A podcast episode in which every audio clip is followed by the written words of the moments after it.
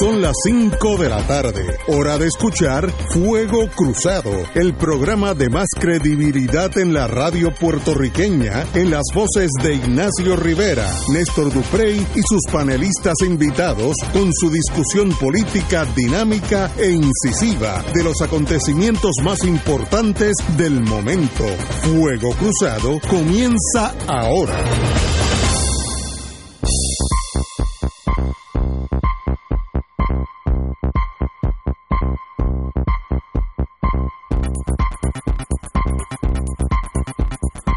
Muy buenas tardes amigos y amigas, Boys and Girls de Fuego Cruzado. Estamos aquí, Romancing the Stone, disfrutando la vida, como siempre, un día precioso, el sol ese caribeño, si uno mira para el sur, o del Atlántico, si uno mira para el norte, eh, es precioso. La verdad que Eh, yo quiero... Eso recuerda algo.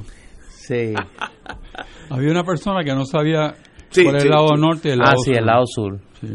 Pero es que están, están pegados. Por eso está donde está y apoya a quien apoya. Pero bonito día, yo salí Sí. hoy de Génesis y vi ese sol brillante, Sí. rubito. Qué bonita es la vida en Puerto De Rico. verdad. Sí, qué precioso.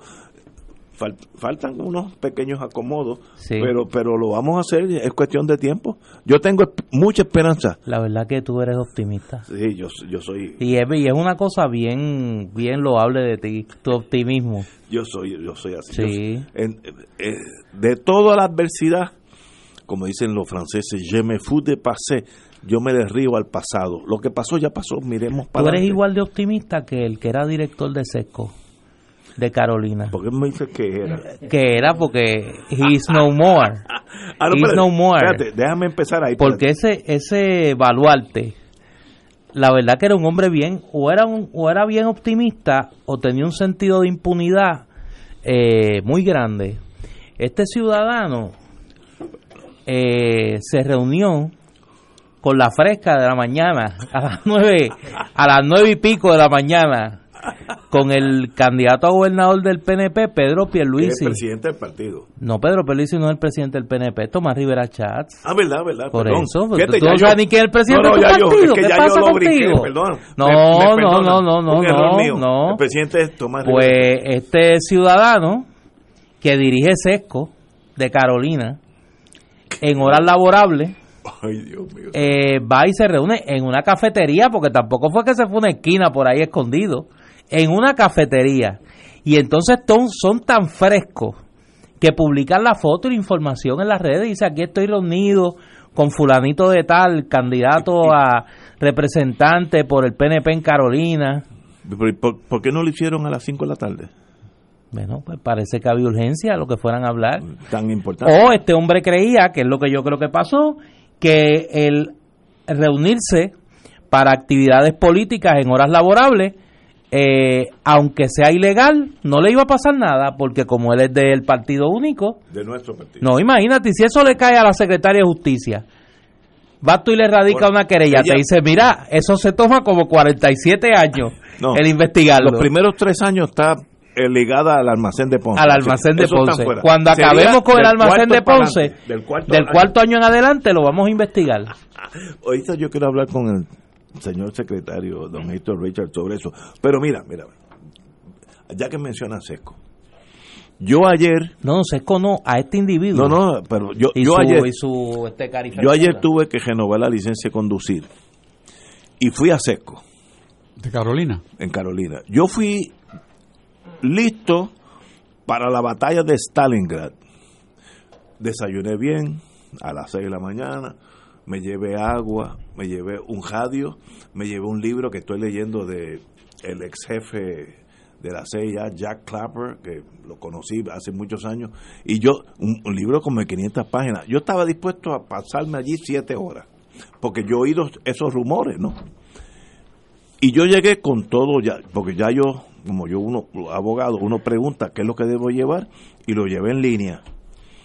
Y no tuve problema. Le digo sinceramente, entré y a los 20 minutos ya había salido. Me, me sorprendo la amabilidad, y.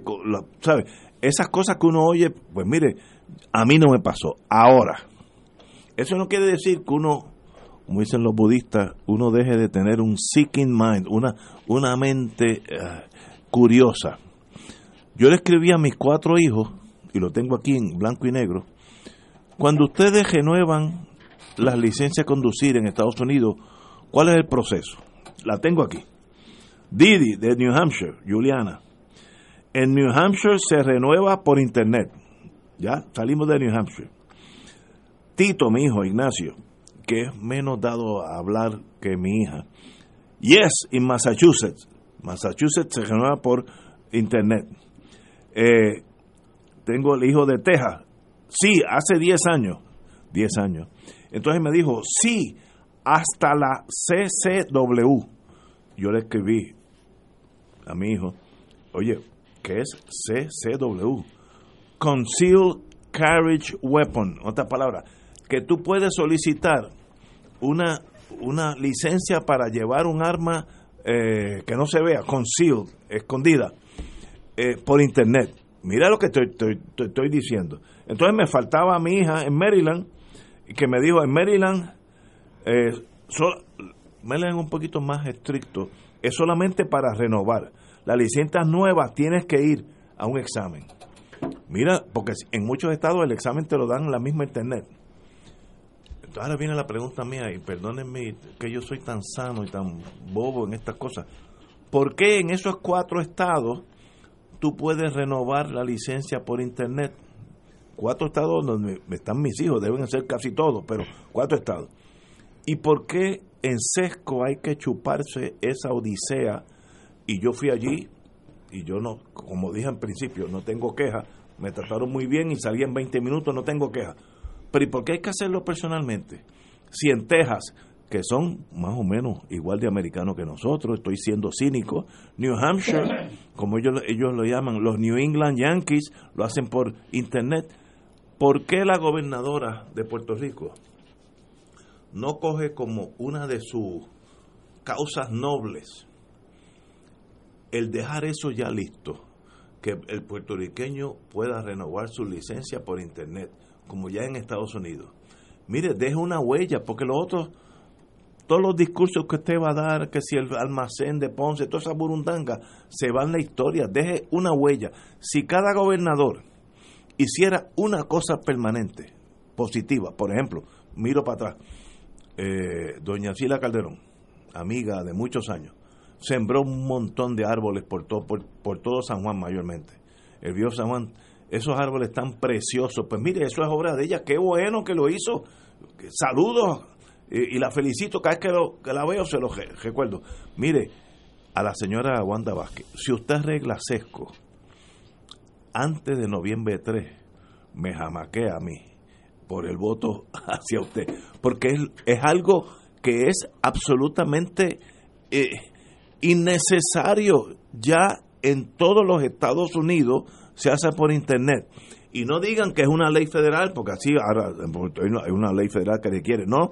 Y la ley federal no aplica en Texas, ni en New Hampshire, ni en Massachusetts, ni en Maryland.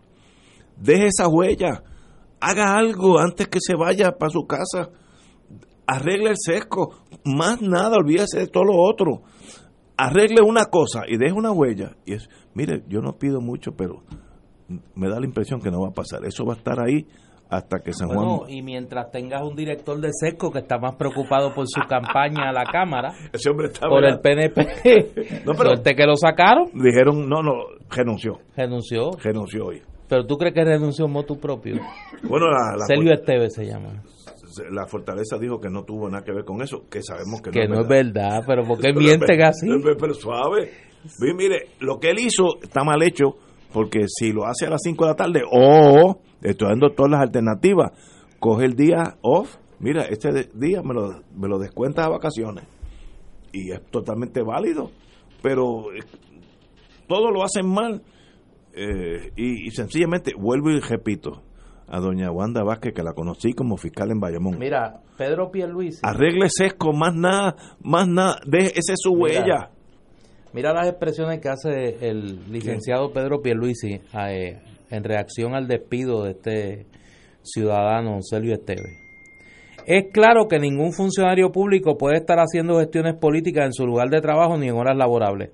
Mi entender es que Sergio Esteves notificó apropiadamente que no asistiría al trabajo ese día y aprovechó que iba a estar libre para coordinar reunión conmigo temprano en la mañana.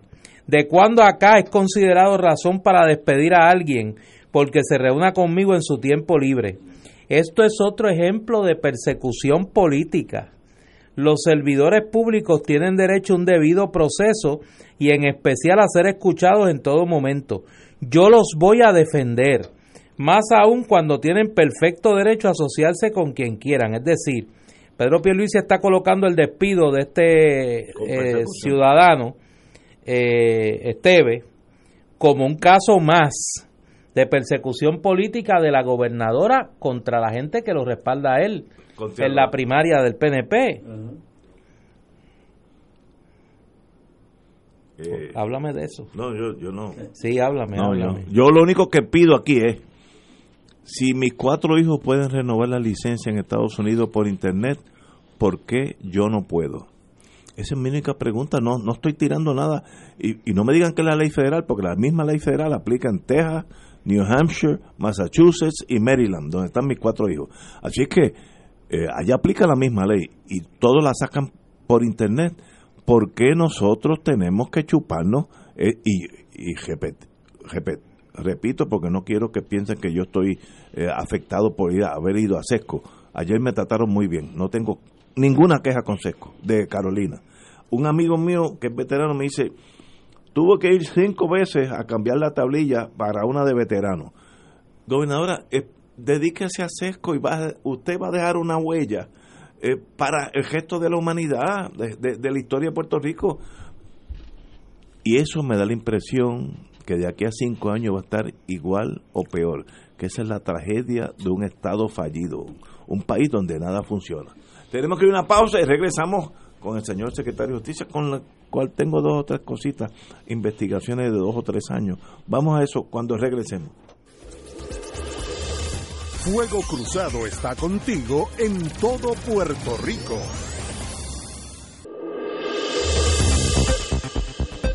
Y ahora continúa Fuego Cruzado. Regresamos. Volviendo para atrás un párrafo. Eh, empezamos con el despido del señor director de Sesco Carolina, que ayer estuvo en un desayuno, etcétera, con el licenciado Pierluisi, candidato a la gobernación, durante horas de trabajo. Y yo creo que fue él negligente en el sentido que si hubiera cogido esas horas de vacaciones, es absolutamente normal, pero no pasó y pues ya pasó lo que pasó. ¿Esa es la historia o hay otra historia detrás de toda esa novela? Compañero, don Héctor Rachel. Bueno, la primera plana del nuevo día de hoy eh, y historias de los últimos días nos llevan a pensar que existe al interior del Partido Nuevo Progresista una canibalización eh, de, tratar de eliminar eh, personas que estén a favor o en contra de uno u otro candidato a la gobernación. Me parece lógica la explicación que ofrece el licenciado Pierre Luisis.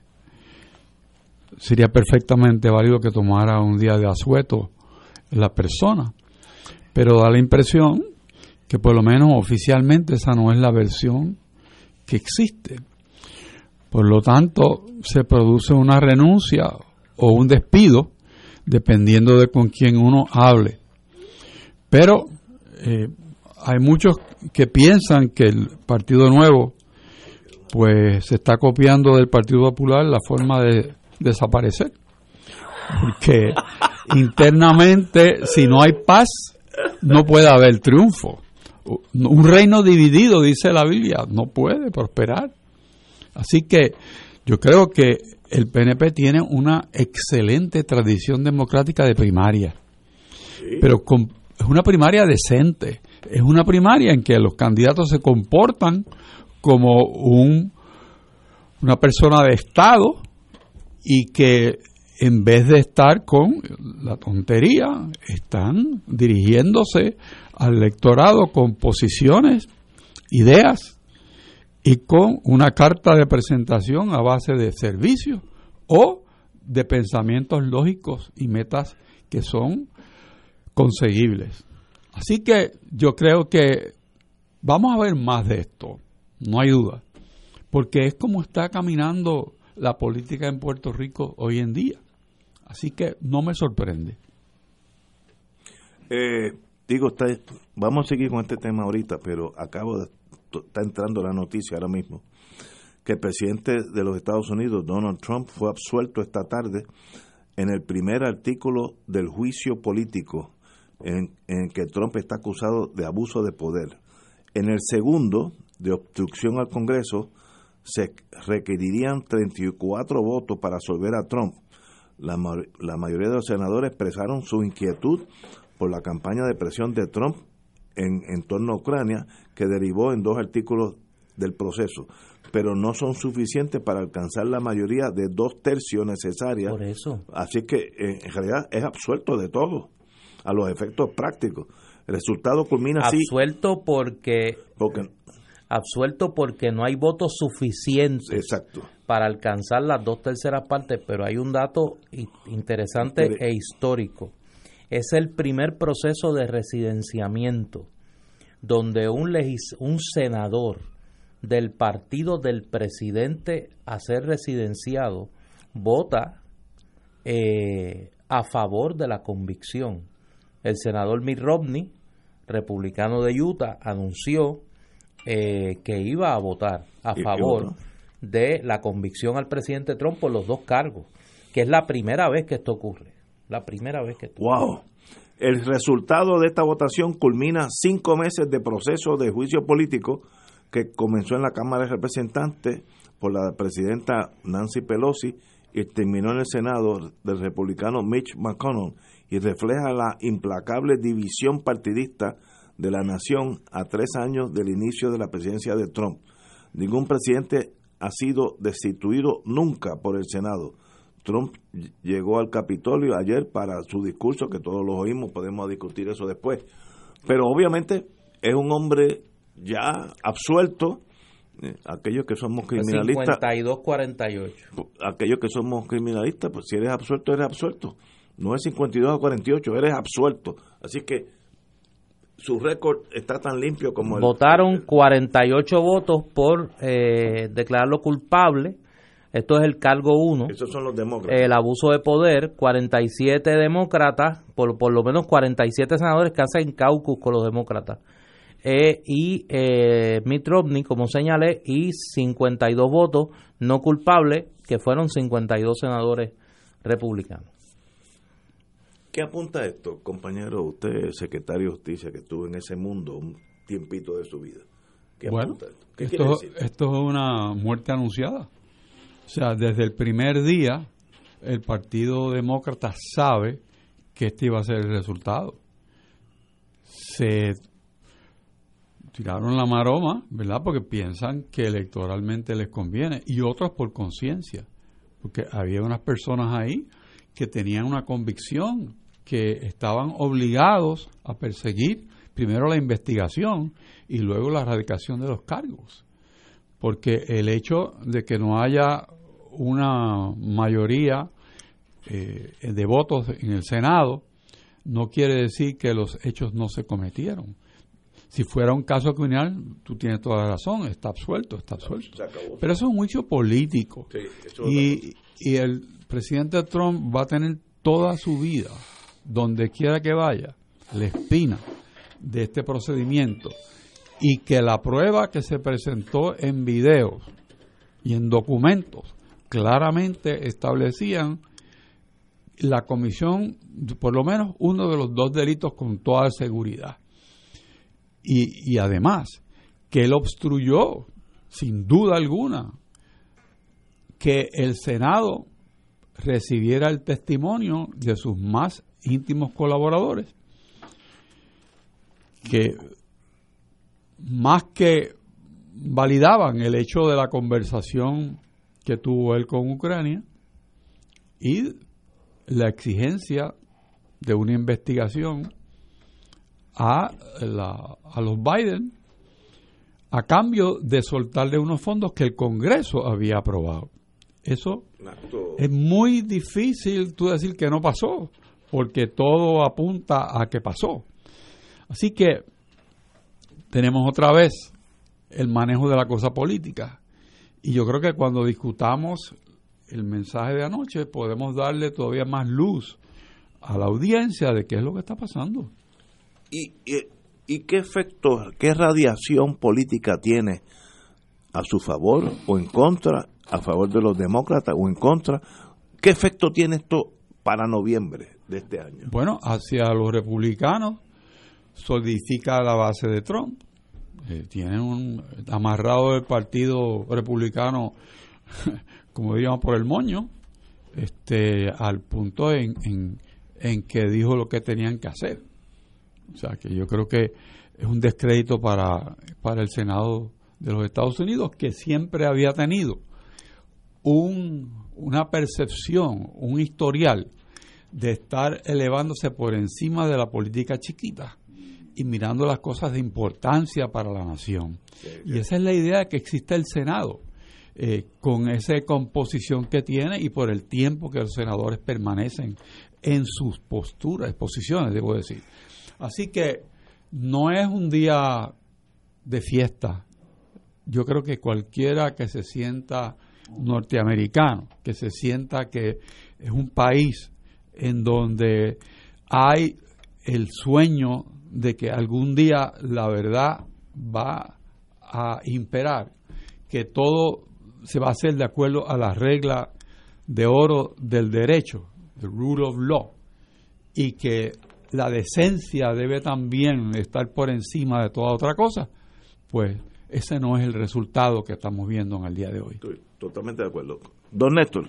Mira, yo creo que las últimas horas eh, del proceso político norteamericano apuntan a lo que viene pasando desde la campaña electoral del 2016 con más, eh, me parece a mí con más acusidad, y es el deterioro dramático de ese sistema político, la incapacidad que tiene ese sistema político de poder eh, digerir y procesar los conflictos políticos que ocurren y la capacidad que tiene de trascender o que ha perdido esa capacidad de trascender la trivia partidista para poder anteponer los intereses de lo que los Estados Unidos entiende que sea su interés nacional, que no necesariamente puede ser el que usted crea que debe ser, ni puede ser, eh, ni, ni, es el que usted, ni es el que le convenga a usted.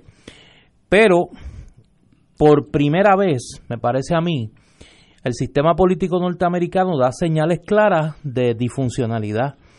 Yo creo que nadie duda, nadie duda, incluyendo los 52 senadores republicanos que hoy absolvieron a Donald Trump, que Donald Trump es culpable de los cargos que se le imputan. Yo creo que eso no está en discusión. O sea, aquí la discusión no es si Donald Trump utilizó su poder o no para chantajear a un gobernante extranjero para que investigase un rival político norteamericano y utilizó como arma de chantaje el acceso no a una ayuda militar de los Estados Unidos, del gobierno de los Estados Unidos, a ese país, en este caso Ucrania. Eso no está en discusión. Yo creo que aquí todo el mundo adjudica que los hechos son correctos. Si los hechos son correctos, Donald Trump hoy debió ser residenciado la única razón por la que no es residenciado es el temor de unos senadores republicanos a que la fuerza política que tiene Donald Trump al interior del Partido Republicano se convierta en retos primaristas a esos senadores republicanos y que por lo tanto pierdan sus escaños o tengan que entrar en una contienda a la que en circunstancias normales no tendrían que entrar. Y segundo, y eso, por eso digo que las últimas horas, porque lo vimos anoche. El Partido Republicano dejó de ser un partido conservador para convertirse en un partido trompista. Por la razón que sea, Donald Trump se ha convertido en la razón de ser de ese partido. Y ayer, cuando uno oía a los, a los congresistas republicanos, senadores y representantes, gritando four more years, cual PNP en el Capitolio de Puerto Tierra, ¿no? Eh, uno decía, pero ¿y dónde, a dónde llegó ese sistema político? Cuando uno ve al presidente de los Estados Unidos que le niega el saludo al speaker de la Cámara. Cuando uno ve al speaker de la Cámara, porque aquí fue de parte y parte, el speaker de la Cámara que sencillamente dice, mire, aquí está el presidente a dar su mensaje, sin ningún tipo de reconocimiento más allá. Y al final, cuando rompe en pedazos la copia del mensaje del presidente Trump, usted podrá entender que eso está bien o está mal. Yo si hubiese sido Nancy Pelosi a lo mejor haría lo mismo. Pero no hay duda que la combinación de los eventos apunta a una disfuncionalidad grave del sistema político. A eso añádale, en el medio de esos dos eventos, la cherry del bizcochito, que es que como en la Alemania del final de la República de Weimar y el principio del nazismo, la oposición al nazismo, igual que antes en la Italia de Mussolini, la oposición al fascismo parece que es incapaz de, de coagular una alternativa a esa marabunta de extrema derecha. Lo que ha hecho el Partido Demócrata en Iowa es un hazme reír por ser, por ser fino, ¿no? Y yo no, no creo que el escenario en las próximas semanas del Partido Demócrata, como hablábamos ayer con la amiga Wilda Rodríguez, se va a simplificar. Yo creo que se va a complicar porque entra en acción la candidatura de Mike Bloomberg, que no estaba presente en el caucus de Iowa. Yo creo que, que al final del camino, nosotros, nosotros estamos viendo la descomposición de un sistema político. Ah, que no la vemos desde afuera, desde la baranda. Nosotros estamos en, ese, en el medio de ese remolino. ¿Por qué? Porque esos son los que van a decidir si a Puerto Rico se le sigue apretando el nudo de la corbata de la ley que nos impusieron para liquidar la deuda que el gobierno de Puerto Rico tiene con sus acreedores. Y si vamos a seguir viendo cosas iguales o peores que nos envíen un almirante de la Guardia Costanera a ser un gobernador de facto. Y si ese es el Congreso y el presidente que va a atender sobre el futuro de la relación política de Puerto Rico eh, con los Estados Unidos. Como decía mi abuela, la hora más negra que pasamos con la España de la de, del 1898 la España de la alternancia de Sagasti y Cánovas del Castillo, que aquello sí que era un régimen decadente, puede ser quizá una hora dorada al lado de lo que nos ha tocado vivir en estos años de la descomposición del sistema político norteamericano. Señor, tenemos que ir a una pausa y regresamos con Fuego Cruzado. Fuego Cruzado está contigo en todo Puerto Rico.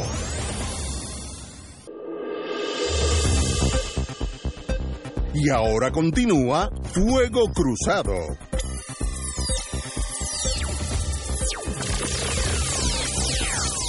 Bueno, amigos, vamos a ayer, todos los que vimos televisión, yo de verdad me impactó mucho por lo liviano del discurso de Trump.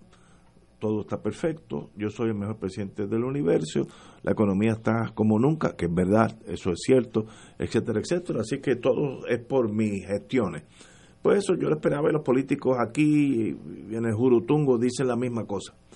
Lo que yo no esperaba era la, la torpeza de fineza entre unos y otros. Al principio del discurso, doña la presidenta de la Cámara, Nancy Pelosi, le extiende la mano al presidente y él la mira y se vira y no le da la mano.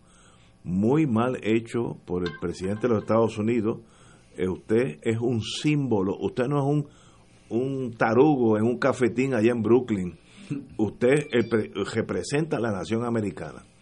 Y también me quejo de Nancy Pelosi, que tal vez por las emociones, ya que es, de sangre italiana, igual que, lo, que nosotros, eh, a lo último cogió el discurso de él, lo rompió, esperando que la cámara estuviera en ella, salió en el mundo entero. Para mí, los dos no cumplieron con el deber de fineza en torno a la, nación americana. El que se lo merecían, eso es otra cosa. Pero cuando usted está allí y usted representa a la nación americana, usted, presidente, se comporta como el presidente de los Estados Unidos. Y la señora presidenta de la Cámara, usted debe comportarse como la presidenta de la Cámara de Representantes. Y, que el pueblo juzgue en noviembre pero se portaron los dos, un poquito más y se entran a bofetar allí mismo. ¿sabes? Eso es lo que los Estados Unidos con que yo crecí, que era al mundo entero una imagen de fineza, elegancia, del deber ser. O ya Estados Unidos es sencillamente un país con mucho dinero y mucha fuerza militar, pero moralmente igual que cualquier otro de segunda clase. Me, dolería mucho llegar a esa conclusión, pero todo apunta a que vamos en esa dirección. Don eh, Héctor. Delante de todo el mundo, y quizás no lo vemos de esa manera, pero yo lo conceptualizo de esa manera. En Estados Unidos ahora hay tres partidos. Nació el partido Trump. Ah, ok, ok, ok, entiendo. Y, y, nació con un dominio total de la Cámara de los Lores, ¿no? De los senadores. Y tiene un, un dominio absoluto sobre ellos. Le dio órdenes eh, manipuló todo lo que vimos por televisión y en el día de hoy pues recibió el premio que él quería. O sea, él entró y salió por la puerta ancha. Si eso es bueno para los Estados Unidos a largo plazo o a corto plazo, yo creo que habría que analizarlo, pero la realidad es que ante un partido desmembrado, que es el Partido Demócrata, que no saben ni contar votos. Eso es un, con todos los apps, un pacho, un pacho. todos los apps del mundo para contar votos, ¿verdad? Y toda la tecnología. Pues resulta que no, que no pueden, mejor lo hubieran hecho a mano. Este, no, no pueden manejar esa, ese caucus. Y entonces todo apunta a que los que iban a ser primeros no van a ser y los últimos están corriendo mejor. Y entonces, pues, ahora mismo tenemos un plato de espagueti en el Partido Demócrata con la entrada de una salsa especial que es Bloomberg, que no sabemos cómo va a manejar esos espaguetis que se están sirviendo. Yo estoy oyendo. hay hay mucho dinero envuelto en ambos en ambos partidos, eh, porque el presidente Trump tiene mucho dinero personalmente y ha recogido mucho dinero y ha hecho unos amarres con muchos candidatos que están corriendo con el propósito de controlar los estados que son clave y en los otros por lo menos no salir totalmente magullado. Él tiene eso ya planchadito el Partido Demócrata no ha llegado ni a pensar quién va a ser su estandarte.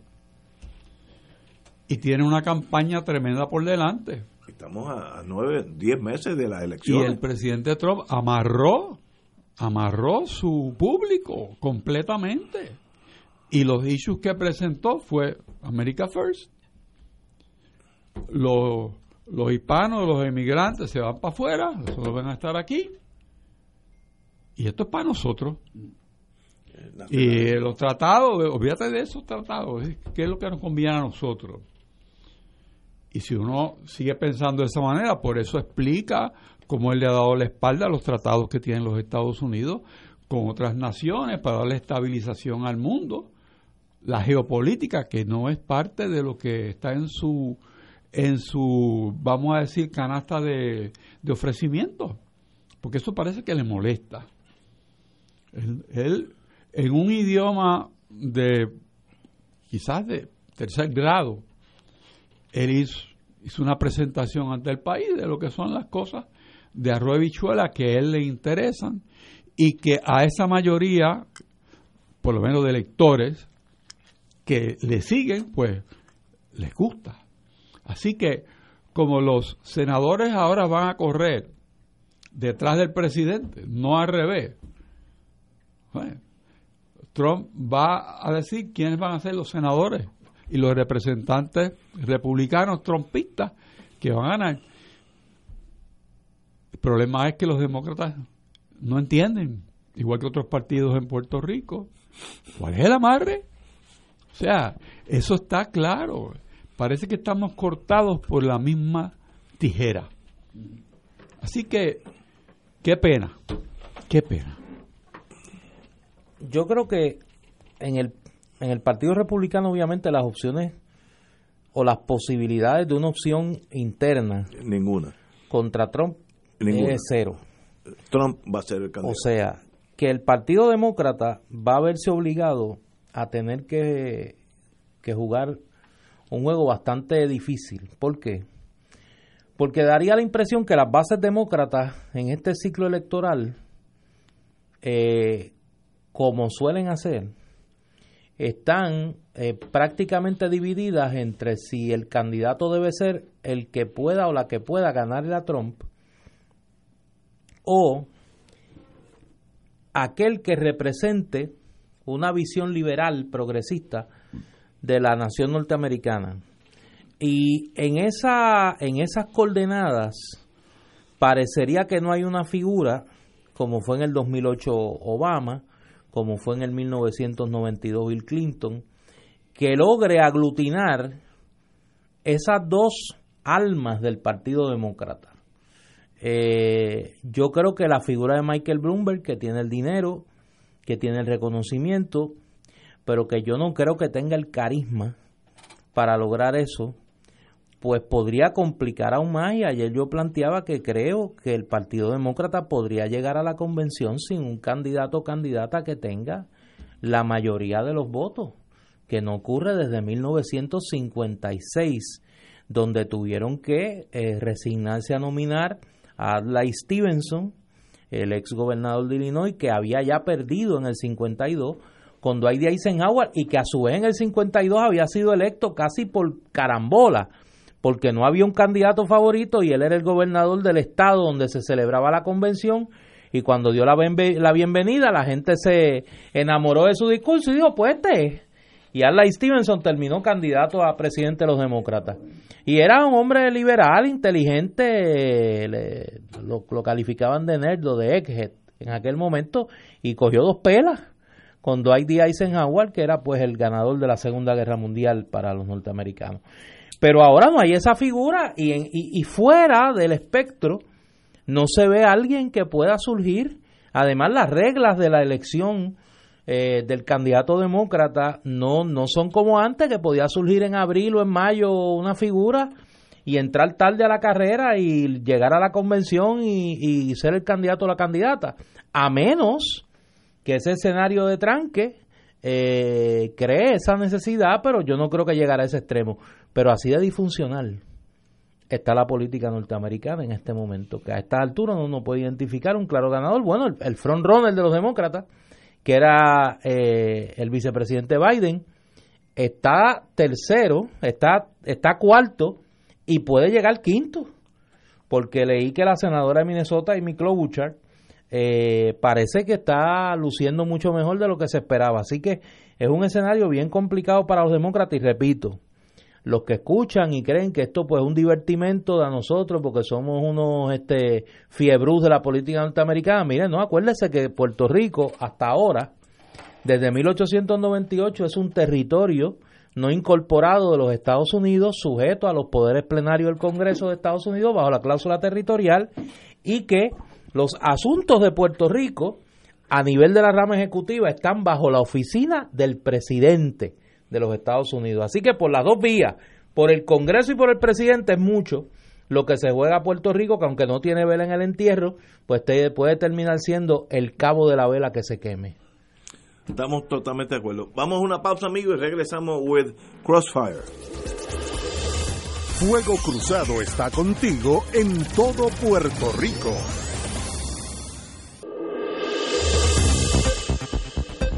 Y ahora continúa Fuego Cruzado.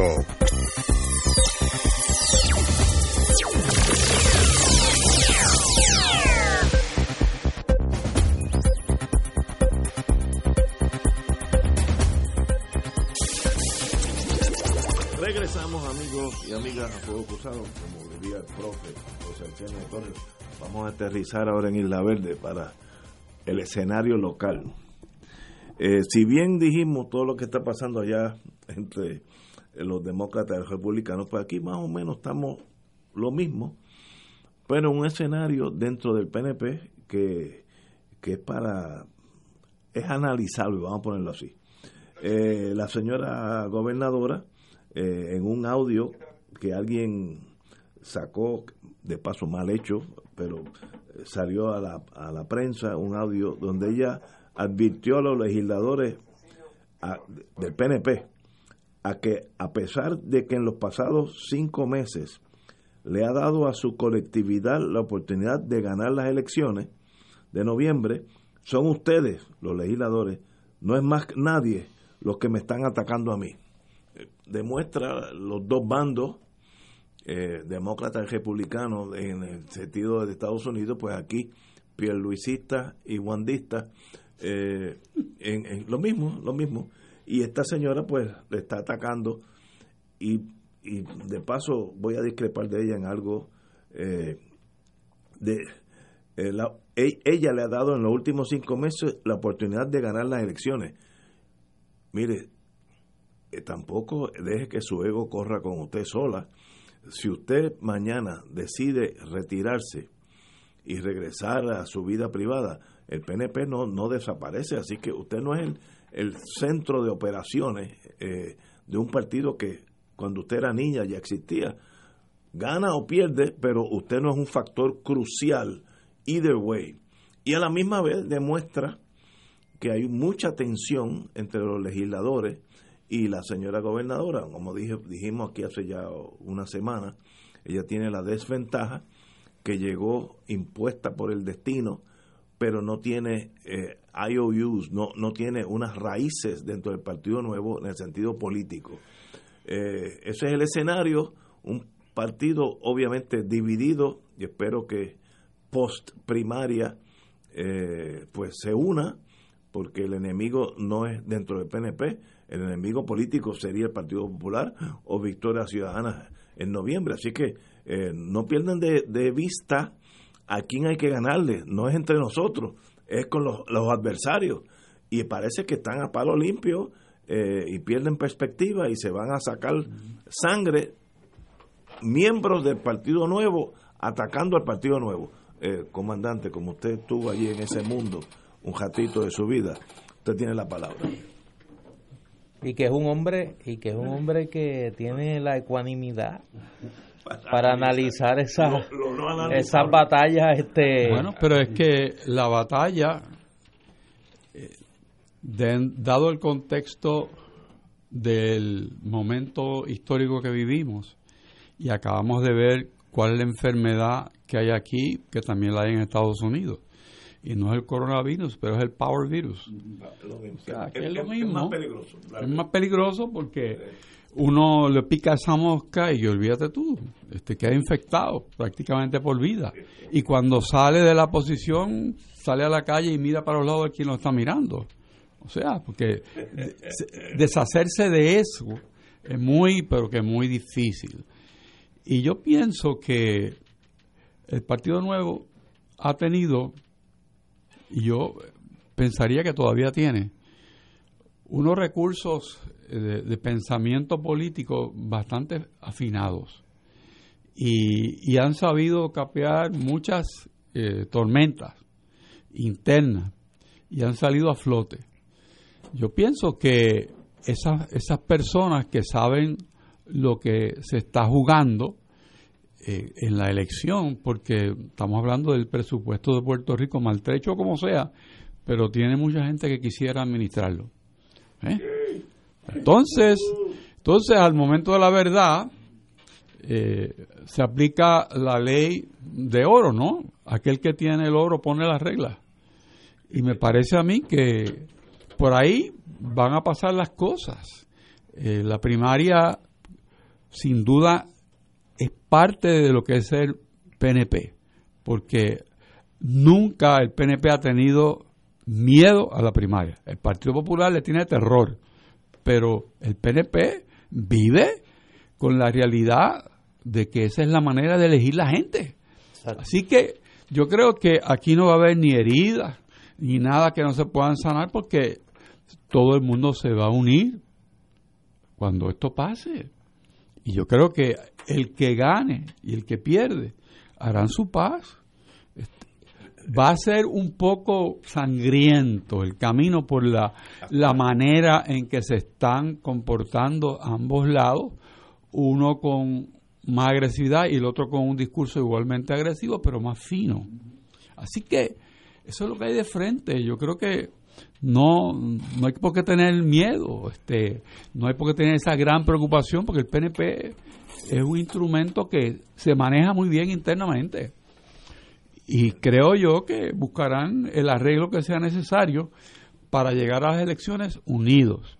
Ahora, sí hay que reconocer que la masa que podríamos llamar hardcore, eh, que parece ser mayor en el PNP, tampoco es tan grande.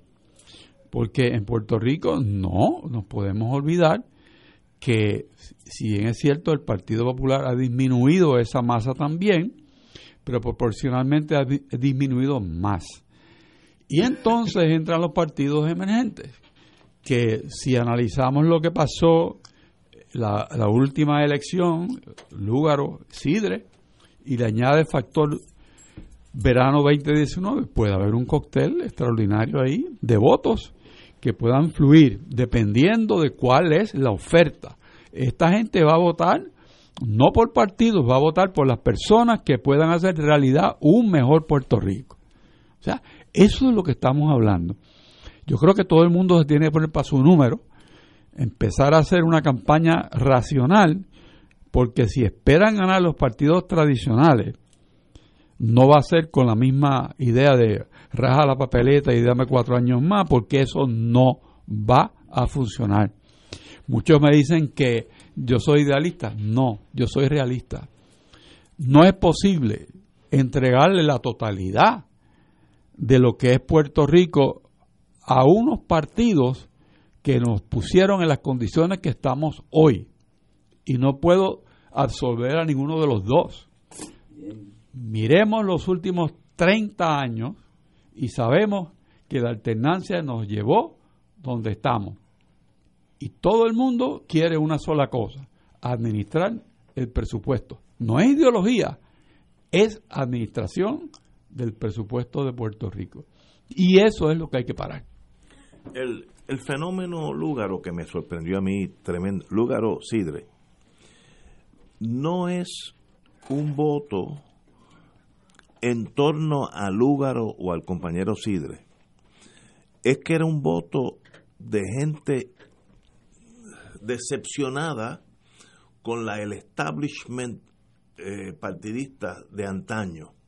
Hay un dicho militar de unos ingleses que tuvieron una batalla, si recuerdo bien, en Khartoum, eh, el norte de África, y que el, el, general le, le escribe a su rey y dicen en inglés, they came in the same old way and they were defeated in the same old way. Típico británico.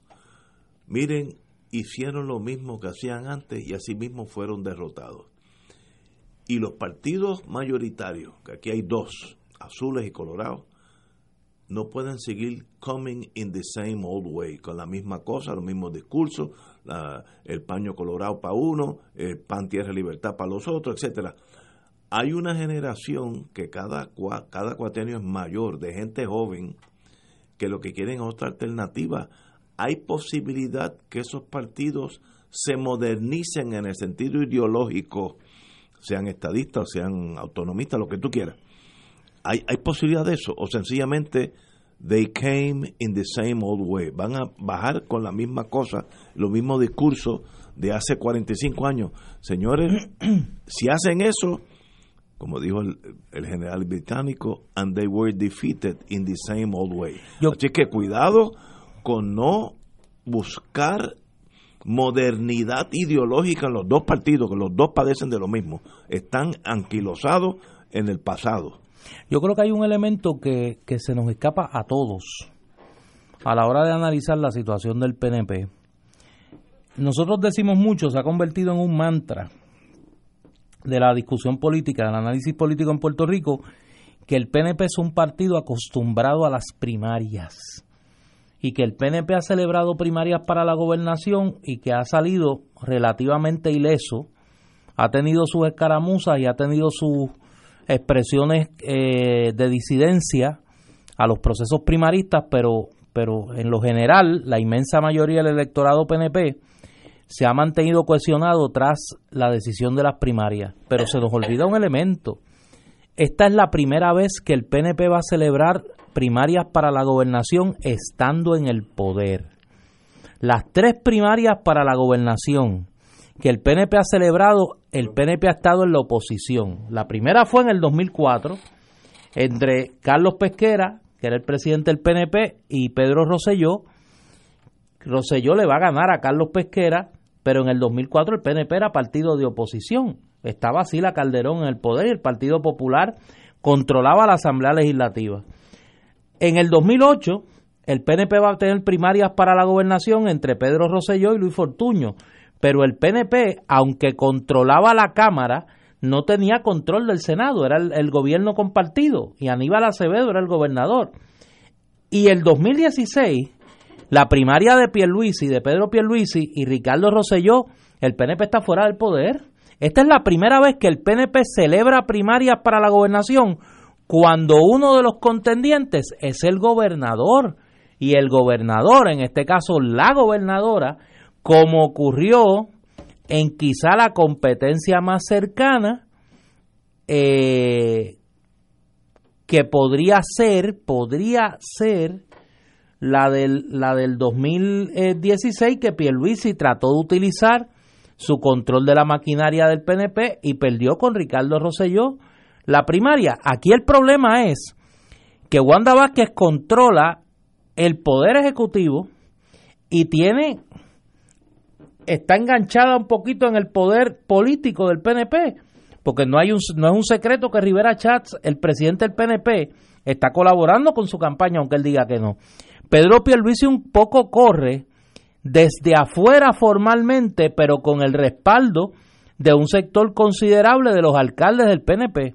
Y eso es un escenario bien complicado al que se enfrenta el PNP y que a nosotros se nos olvida. Esa cultura primarista del PNP ha sido cuando no hay nada que repartir y no hay nada que perder, porque han estado en la oposición. Ahora hay cosas que perder, pero si no, pregúntele a este señor Carlos Esteve, que esta mañana era director del SESCO de Carolina y ahora ya no lo es. Y pregúntele a la secretaria de la familia, y pregúntele al director de manejo de emergencia, y pregúntele al director del Fondo del Seguro del Estado. Ahora hay, hay, hay contratos que perder y hay puestos que perder y contratos que ganar y puestos que ganar también. Y ese es el problema que tiene esa, esa primaria del PNP. Esa sangre tiene tinta verde. Con el color rojo de la sangre hay tinta verde del dinero que está envuelto en esta, en esta primaria, que es mucho más que una pugna de quién va a ser el candidato o la candidata a la gobernación. Y te quería traer eso porque hay que echar en la olla de la ecuación ese hecho. Es la primera vez que el PNP tiene primarias a la gobernación desde el poder.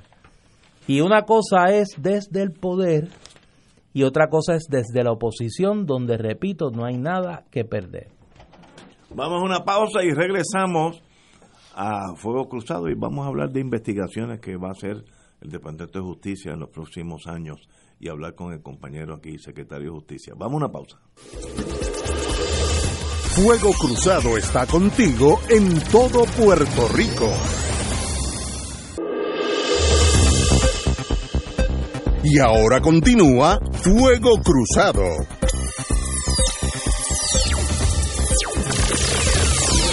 Vamos a bajar ahora a Ponce. Todos sabemos que en Ponce, en medio de las vicisitudes y el miedo y estoy diciendo la palabra miedo porque yo sentí miedo con el terremoto del 7 de enero.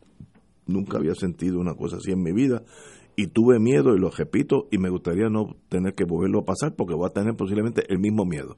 Así que comprendo que mucha gente que está mucho más cerca que nosotros, allá en, en el sur oeste, pues comprendo que tengan miedo porque lo tuvimos todos dentro de esa catástrofe física y emocional aparece un almacén lleno de suministros a pasos de el, área afectada, a pasos.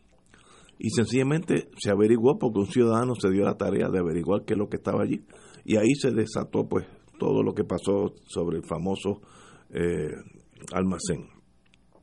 Ayer tuvimos la distinguida amiga, eh, secretaria de Justicia, Denise Longo, fiscal federal asignada, como se dice eso, este destaque como secretaria de justicia, pero sigue siendo fiscal federal, indicó para sorpresa yo creo que de todo Puerto Rico, que esta investigación de este almacén, porque esto estaba allí, quién puso eso allí, quién sacó algo de allí, etcétera, a ver si ha visto si, si hay, existe o no delito alguno eh, o, falta los cánones de ética gubernamental, que esto tomaría de dos a tres años, lo cual ayer lo cogimos a chiste, yo dije que el Great Train Robbery, un famoso asalto que hubo un tren que llevaba moneda de Inglaterra, libras esterlinas, eh, pues tomó menos tiempo investigarlo.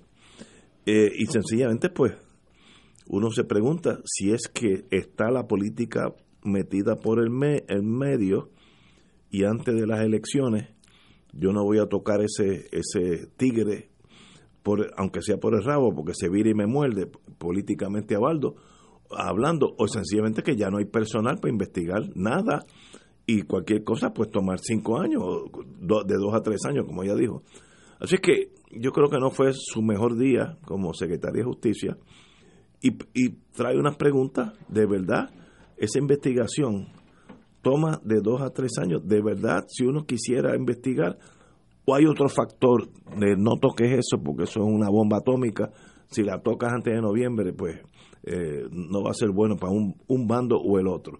Yo no sé, no tengo contestación a eso, pero sé, lo poco que yo sé de ese mundo, que de dos a tres años es una cosa ah, sencillamente incomprensible que una cosa que donde no hay, esto no es el Cerro Maravilla, donde había una policía ya eh, aguerrida en la mentira, con planes específicos, con asesores legales para la mentira, etcétera, etcétera. Esto no es este caso, esto es un caso mucho más sencillo, pero no entiendo.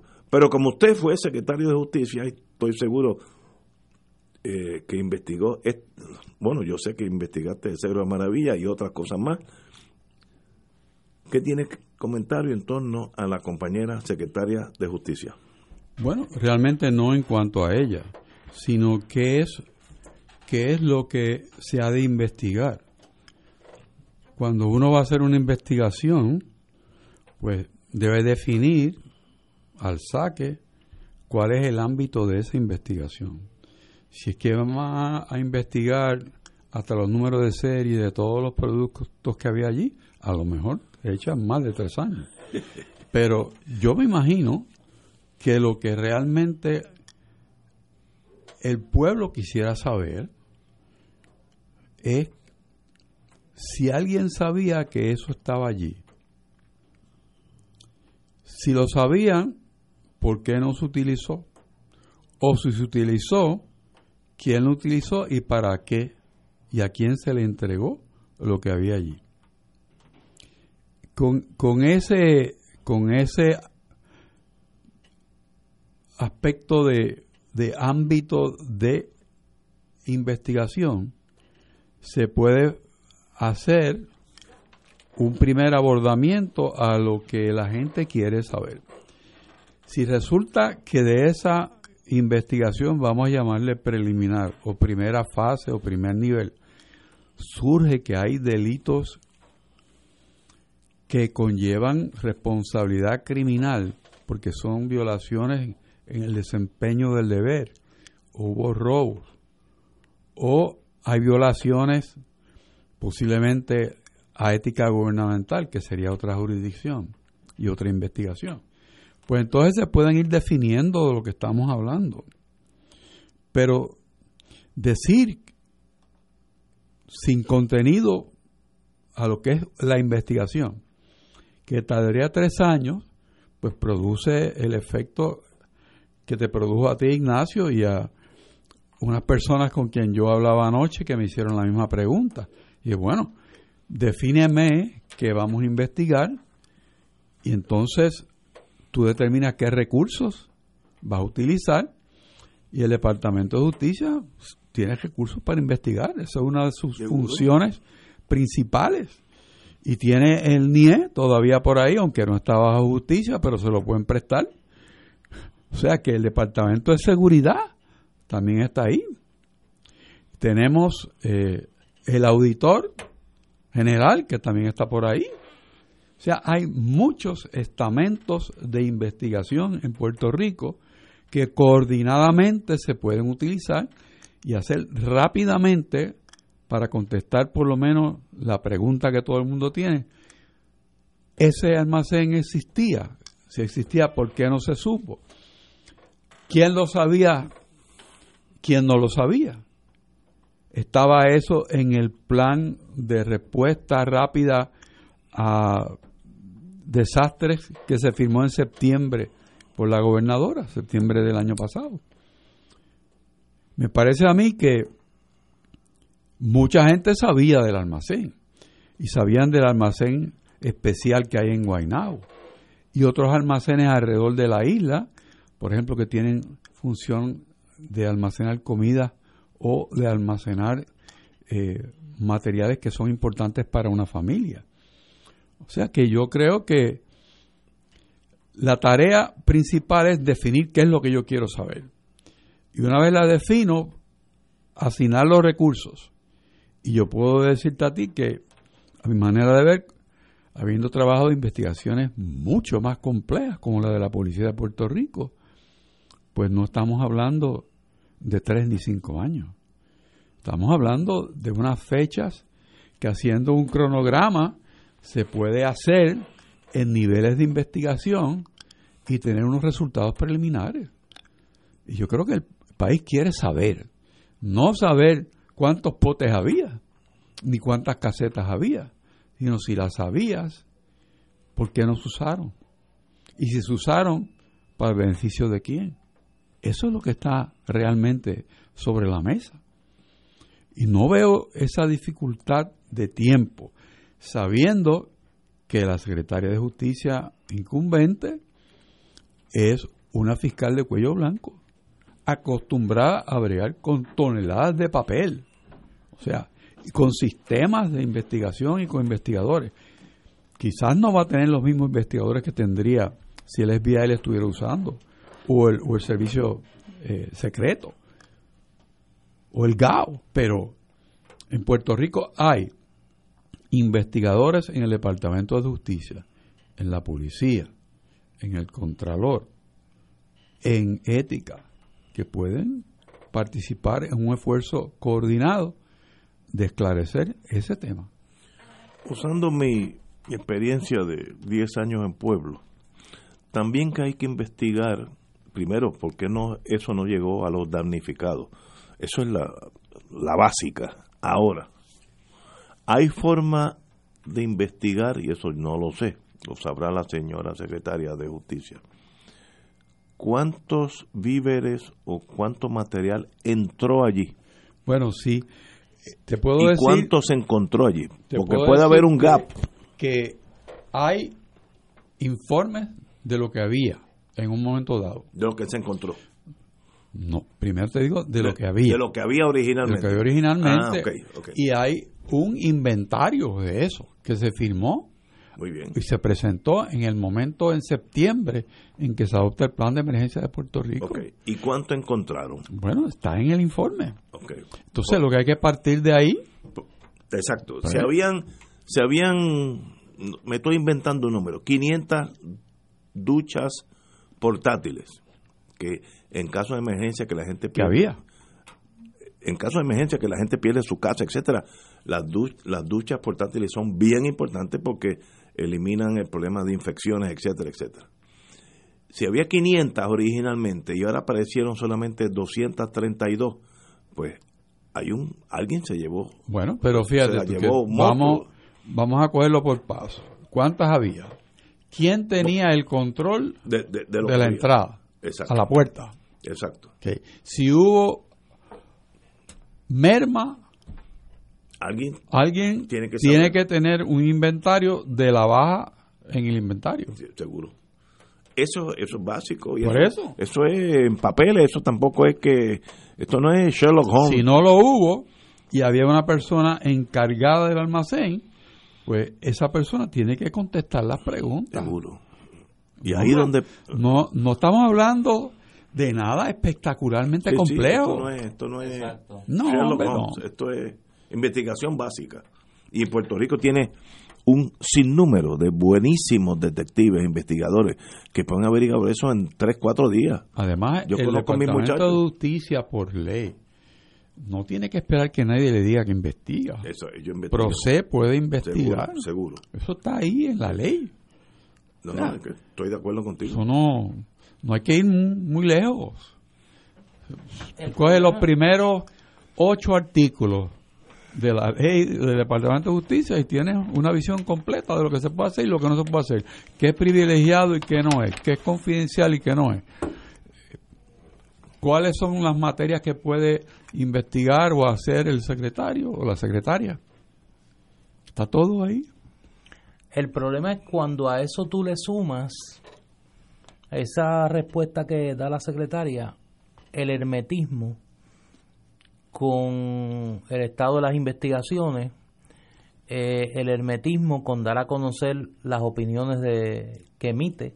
Recordemos que la primera controversia con Denis Longo fue que no quiso dar a conocer la opinión que ella como secretaria de justicia había emitido para justificar la asignación de escolta a Beatriz Arreizaga de Roselló, ciudadana privada, cuando vino aquí a Puerto Rico. Recordemos que esa fue la primera, acabadita de llegar al Departamento de Justicia.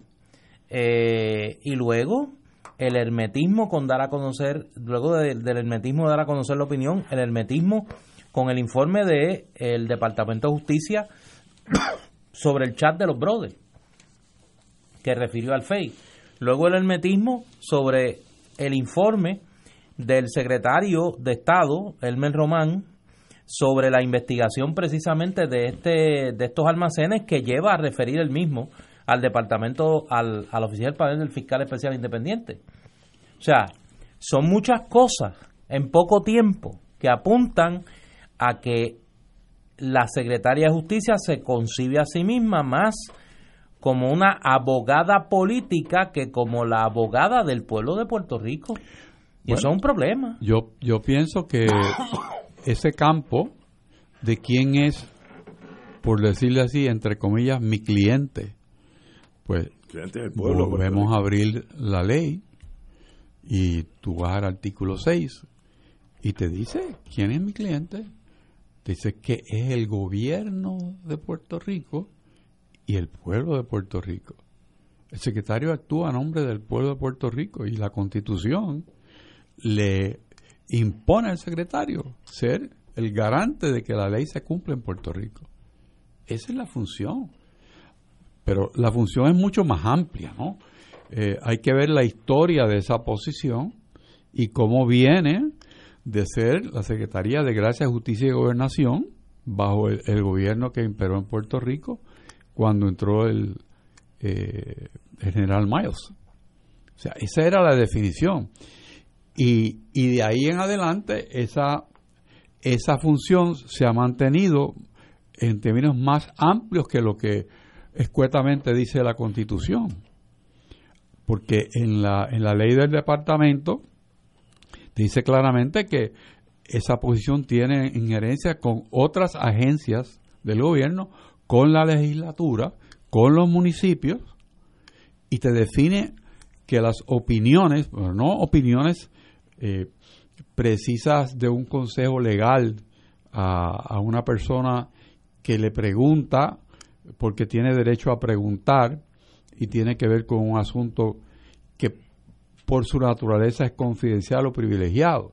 Las opiniones en general son públicas y las tiene que mantener en una base de datos en Internet y se publican las opiniones. Ahora, cuando estamos hablando de investigaciones que por su, natura- su naturaleza tienen implicaciones criminales, la propia ley define que son confidenciales Sí, eso. porque no puedes poner en peligro esa investigación. Eso estamos. Cuando son consejos generales que emite eh, el secretario, Eso es público. pues eso es público. Hay un libro que eso se publica Sí. a fin de año. Todas las opiniones. Todo se publica. Señores, tenemos que ir una pausa y regresamos with Crossfire. Fuego Cruzado está contigo en todo Puerto Rico.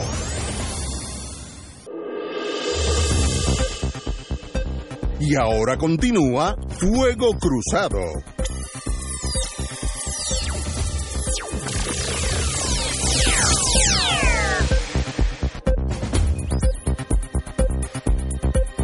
Regresamos, Boys and Girls. Oye, antes de continuar con los temas que tenemos eh, por agotar, quiero darle las gracias a la querida amiga Tatiana Pérez Rivera que nos envía su más eh, su más reciente trabajo.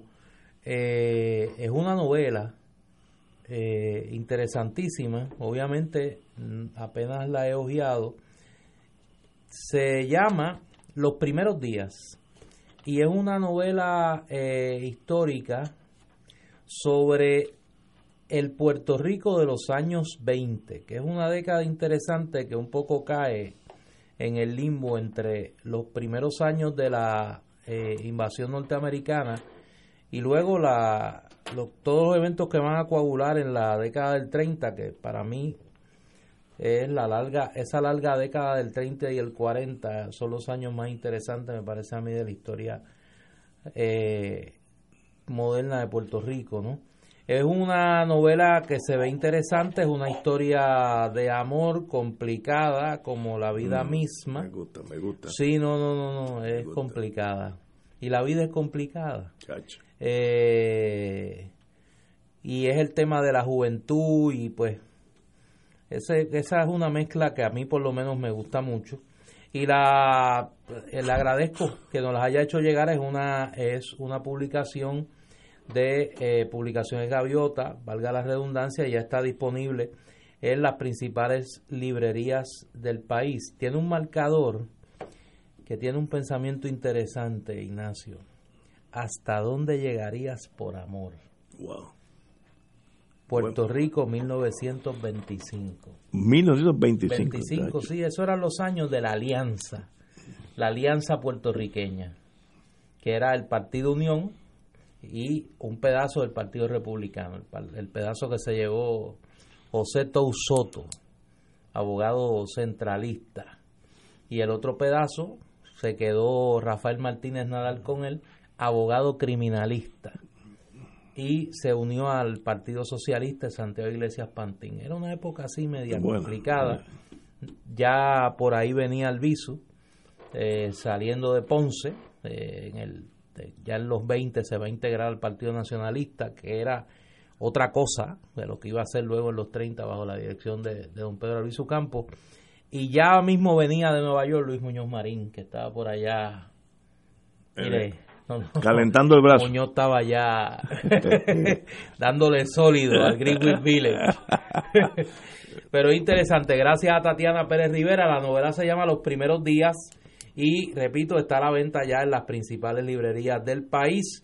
Eh, publicaciones Gaviota en la casa editora. Oye, quiero felicitar a todos los amigos que han contribuido con parte de su vida a la radio universidad que tomo, todos oímos, oímos por muchas, muchos años. Eh, cumple cuatro décadas, cua- 40 años están en el aire eh, en febrero, que ya, ya estamos en febrero. Así que Radio Universidad, que yo, una de las mejores estaciones en torno a las noticias, música seria, etcétera, etcétera. Es un baluarte y un laboratorio de entrenamiento de aquellos que estudian comunicaciones, porque ahí tienen la práctica real, no la teoría, sino cómo correr una estación. Así que a Radio Universidad, que yo por la mañana cuando voy para corte y no quiero ir eh, absolutamente nada, pongo Radio Universidad y me llego al tribunal calmadito. Que si pongo otras estaciones llego hyper, eh, hiperventilando, así que Eh, a los amigos de Radio Universidad, mi más profundo respeto. Ha habido mucha gente que ha dedicado muchos años de su vida a que ese experimento continúe. A veces en una adversidad espantosa de dinero, una vez estuvieron trabajando dentro de unos furgones, eh, que eso es casi este, para la salud de ellos mismos bien difícil. Eh, con adversidad absoluta han hecho un excelente trabajo, así que los felicito. Es una, un proyecto muy bonito, es un proyecto importante, se ocupan de presentar temas de interés muy bien eh, presentados con personas de primer nivel, de gran calibre profesional, y eso es todo el tiempo. Eso, ellos no han, no han bajado eh, el nivel del contenido de la emisora, tanto en, en su labor de educar como también en educar en la parte musical como también en la parte sociopolítica. Así que felicitaciones a ellos. Hace unos años yo tuve el privilegio de participar como recurso en programas de, de esa emisora y siempre me llamó la atención la calidad con que se produce allí la radio. Es un verdadero laboratorio de buena radio en Puerto Rico. Me uno a la felicitación de ustedes, Radio Universidad, pues me parece que es una pieza clave en el esfuerzo que hace la radio en Puerto Rico, la buena radio, por ayudar a entender al país. Es un espacio no solo de, de entrenamiento y trabajo de estudiantes de la Escuela de Comunicación Pública de la Universidad de Puerto Rico, sino que es ahora mismo, me parece a mí, uno de los espacios radiales más prestigiosos en términos de la calidad de los panelistas y de la programación que allí se presenta, no solo en los programas de eh, análisis y discusión de los temas noticiosos, sino en la música. Yo confieso ser un oyente de Radio Universidad, particularmente sus programas musicales, porque excelentes pues, son. Me parece que tienen una oferta bastante variada y que eh, contrasta favorablemente con lo que es la oferta eh, radial eh, en el país. Así que vaya mis parabienes eh, a Radio Universidad y a esos profesionales que trabajan allí, que particularmente en los últimos años, contra viento y marea, han mantenido ese, ese espacio vivo. cuando vengamos de la pausa, llega una información desde Washington. La Casa Blanca se, se opone formalmente al proyecto de la Cámara 5687 que estaría proveyendo 4.7 billones de dólares en ayuda de desastre a Puerto Rico para atender los daños producto de los dos sismos. Las razones, pues obviamente cuando regresemos de la pausa abundamos un, un poco más. Tenemos aquí el documento de la oficina del presidente eh, que acaba de ser hecho público. Le agradezco al amigo Federico de Jesús que lo ha compartido y vamos a leerlo eh, bastante corto cuando regresemos de la pausa aquí en Fuego Cruzado.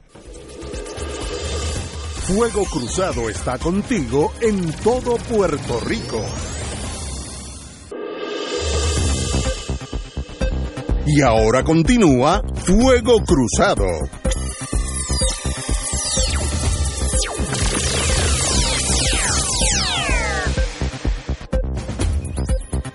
Regresamos amigas y amigos a Fuego Cruzado y como decíamos, se acaba de eh, dar a la publicidad la oposición de la Casa Blanca, de la oficina del presidente de los Estados Unidos, a un proyecto que radicó la delegación demócrata en la Cámara de Representantes, el proyecto 5687, que hubiese hecho disponible 4.7 eh, billones en ayuda para desastres a Puerto Rico y eso es en cuanto a ayuda directa y eh, le hubiese provisto por otro lado eh, a través de enmiendas al Código de Rentas Internas Federal Norteamericano 15 billones de dólares en subsidios federales para desastres.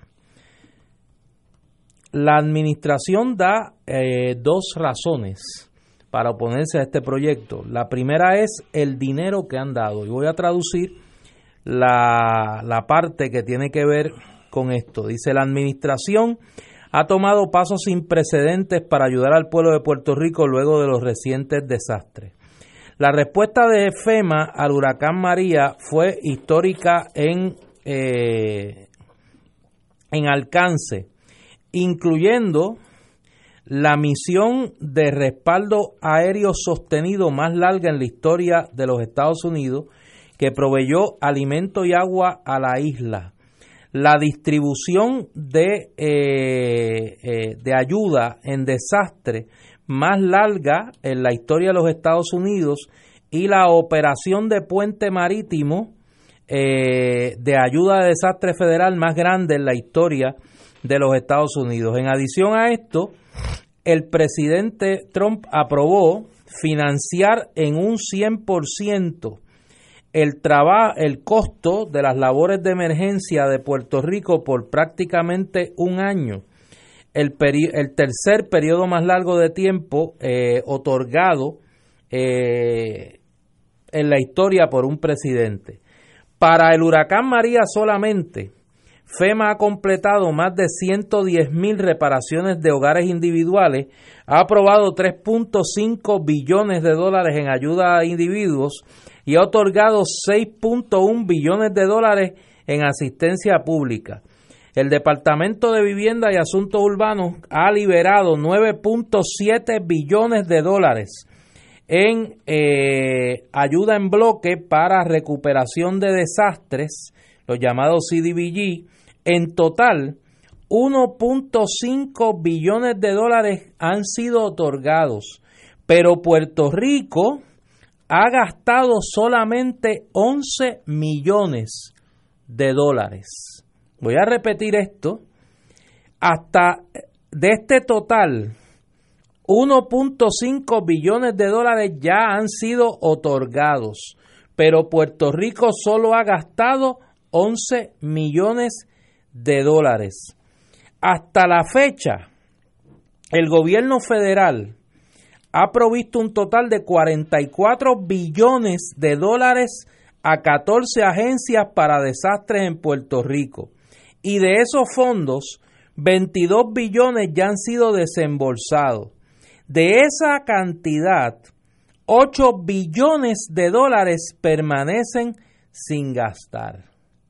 En total, el gasto, eh, el gasto completo de estos desastres en Puerto Rico se proyecta ser al menos de 90 billones de dólares. Esa es la primera razón. Nosotros le hemos dado dinero al gobierno de Puerto Rico y no lo ha utilizado. La segunda, eh, sin embargo, luego de que termina de enumerar todo el, todo el gasto que ha hecho el gobierno federal, sin embargo, ni los contribuyentes puertorriqueños ni los contribuyentes norteamericanos se benefician cuando la ayuda de emergencia es mal utilizada, perdida o robada a través del malgasto, el fraude y el abuso. Estoy citando, Puerto Rico tiene una larga historia de controles financieros inadecuados sobre operaciones gubernamentales regulares que han llevado al Congreso a nombrar a una Junta de Control Fiscal en el 2016. Múltiples casos de corrupción de alto perfil han incluido la distribución de ayuda ya desembolsada y han llevado a una creciente y, y recurrente inestabilidad política en la isla. Esa es la posición. Esa es la posición de, Trump, del gobierno, pero que Trump. Y al final, para que no quede duda, dice: si el proyecto de la Cámara 5687 fuera presentado al presidente en su forma actual, sus ayudantes recomendarían que lo vetara. Compañero don Héctor. Bueno, lo dicho, dicho está. Con ese veredicto. Está ahí. Las razones que él apunta, pues eh, algunas tienen un gran peso. Yo no estoy seguro que toda esa inversión haya llegado a Puerto Rico. yo tampoco. Ese- Me confunde un poco decir que solamente ha gastado 11 millones de dólares. Eso quizás lo, lo que él está diciendo es que otras agencias directamente han gastado en Puerto Rico esa billonada de dólares, pero no, eso no me consta. Así que hay algo. hay algo que, que habría que explicar y las personas en Puerto Rico responsables por el manejo de los fondos federales debía explicar lo que está diciendo Casablanca. Eh, hay, hay mucho, mucho, mucho que explicar de esa posición. Ahora, pensando en el discurso de anoche y la presencia en las gradas de la señora gobernadora de Puerto Rico, entiendo yo por qué el presidente Trump no la reconoció, porque si hubiese sido para decirle que iba a aprobar los cuatro billones, lo hubiera hecho, saludamos a la gobernadora que está aquí y vamos a Exacto. concurrir. Pero eso no pasó. Todo lo contrario, hubo una omisión del tema de Puerto Rico al punto que los congresistas puertorriqueños, Darren Soto y Nidia, So- eh, y, Nidia Velázquez, pues demostraron su inconformidad con la postura del presidente, porque Puerto Rico, independientemente del aprecio que él le tenga a este país, este país está sufriendo eh, porque los terremotos no han cesado.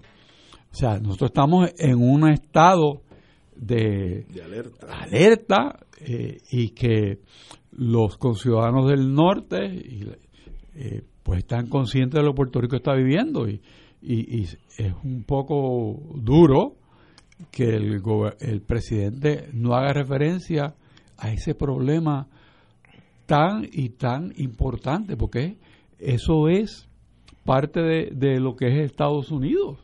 O sea, los ciudadanos que están sufriendo ahí son ciudadanos americanos. Eh, eh, ese, ese artículo dice que hay un sobrante de dinero que ellos nos han dado, Estados Unidos ha transferido a Puerto Rico y nosotros no lo hemos usado. Sí. Eh, Eso es que examinarlo. Eso no es un artículo, esa es la ponencia La ponente, pues, de peor. la administración Trump sobre ese proyecto. Entonces, ¿es verdad que hay dinero aquí en un banco y nosotros no lo estamos utilizando? Porque eso sería una Pero es que eso hace unos días se publicó. Pero eso eso no, sería o sea, eso no es nuevo. un escándalo mayor. Que No, pero eso no es nuevo. como el almacén, pero en dinero. Hay Eso, dinero. pero es que eso no es nuevo.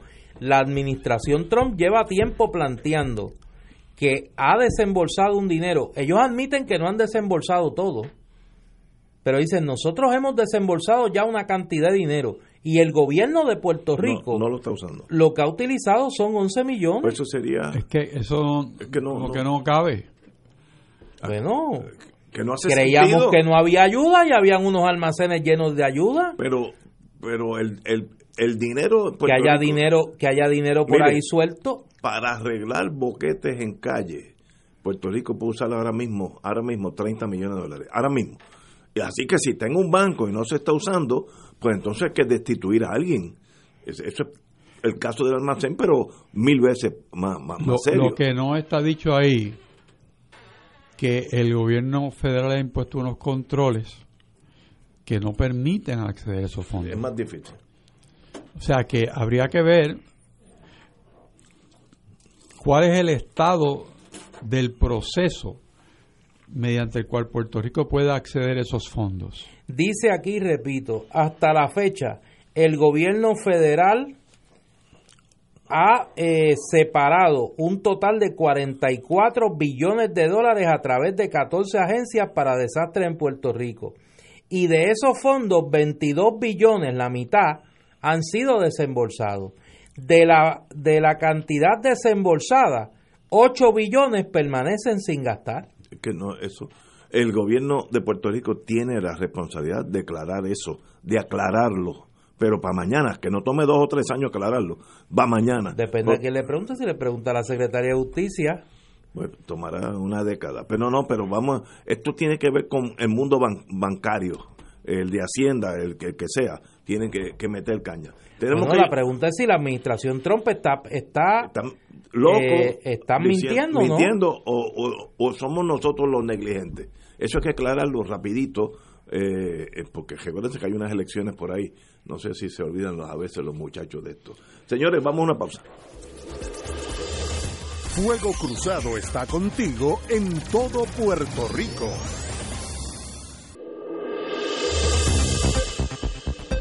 Y ahora continúa Fuego Cruzado.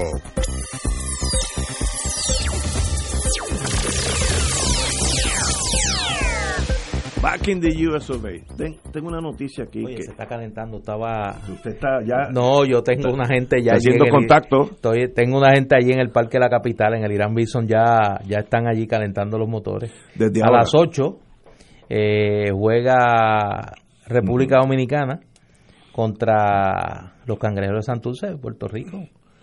Desde ahora, te digo, como yo soy apostador sin emociones, voy a Santo Domingo, a, los hermanos. Tú vas a los dominicanos. Sí, estoy. Que, eh, bueno señalar, eh, son dirigidos por un puertorriqueño.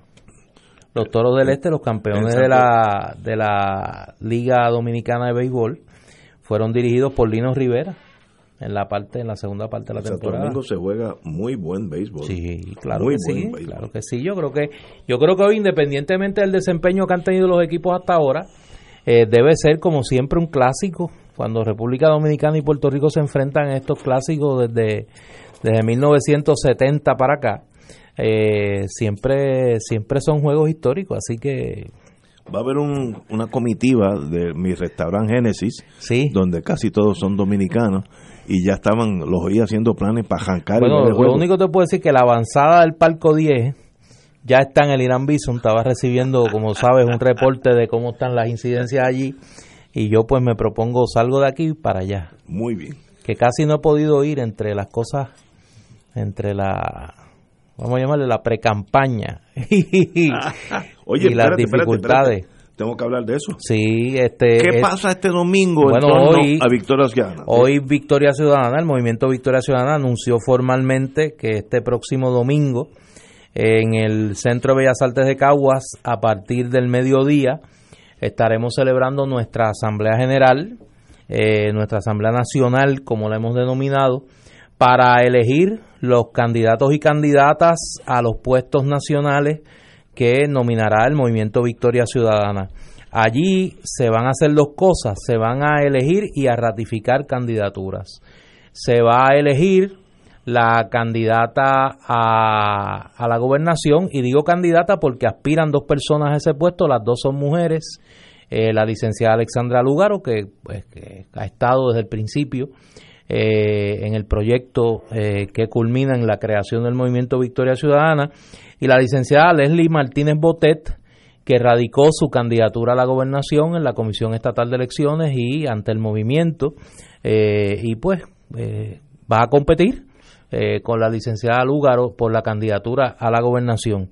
La candidatura a la comisaría residente, donde radicó únicamente la doctora Sayira Jordán Conde, que tendría que ser ratificada en la Asamblea eh, la candidatura al Senado por acumulación, donde el movimiento decidió postular dos eh, candidatos o candidatas al Senado por acumulación. Ahí se van a ratificar las candidaturas de la eh, licenciada Anaíma Rivera Lacén y el profesor Rafael Bernabe. Fueron las únicas dos personas que radicaron y son dos puestos, así que serán ratificados. Y en la Cámara de Representantes por acumulación se van a elegir las dos personas que van a estar en la papeleta. Eh, nosotros decidimos nominar dos personas a la Cámara por acumulación y ahí vamos a estar compitiendo la licenciada Mariana Nogales, eh, el señor Ángel Bebo Ortiz, que en este momento es legislador municipal por Victoria Ciudadana, fue electo eh, por el Partido del Pueblo Trabajador, fue, fue nombrado asambleísta municipal por el Partido del Pueblo Trabajador porque eh, entra por la disposición de, minoría, de la, la, cláusula de minoría de la ley de municipio autónomo. Y eh, este servidor, que como anuncié desde el mes de diciembre, eh, me hice disponible para aspirar a uno de los dos escaños por acumulación a la Cámara que va a nominar Victoria Ciudadana.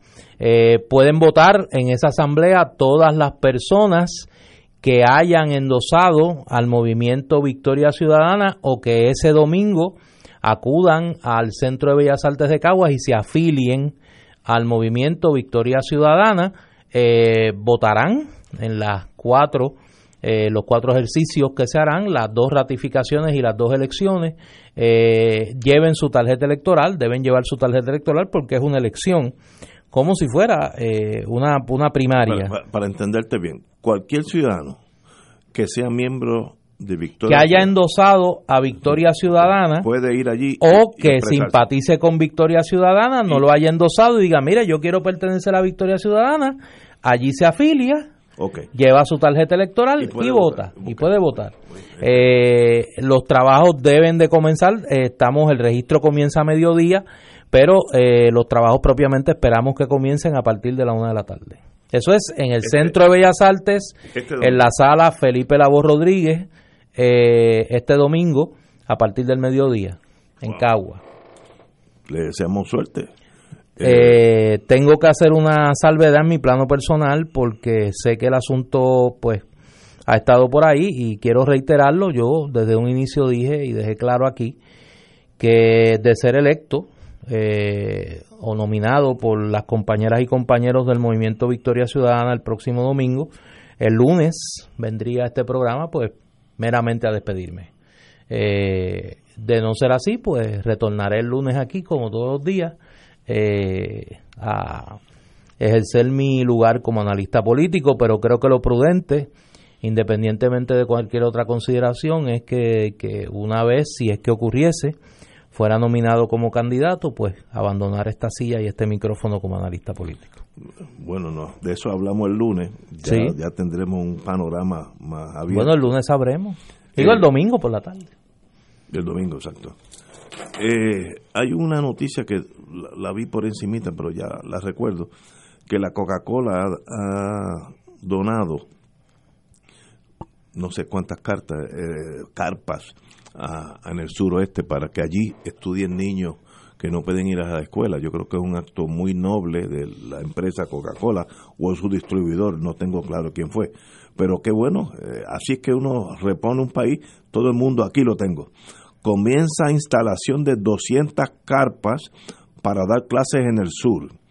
Los estudiantes del sistema público de enseñanza del área sur, particularmente Guayanilla, Guánica y Yauco, podrán reanudar sus clases luego que la empresa Coca-Cola con un acuerdo con educación, eh, donará o donó ya 200 carpas blancas rechaza el calor a esos fines. Así que excelente, eh, son buenas noticias de la Coca-Cola y de verdad que si todo el mundo hace un poquito, no hay adversidad con la cual no pueda eh, lidiar Puerto Rico. Así que a nombre de la Coca-Cola, que en mi vida me he tomado unas cuantas de ellas, lo felicito por esa acción.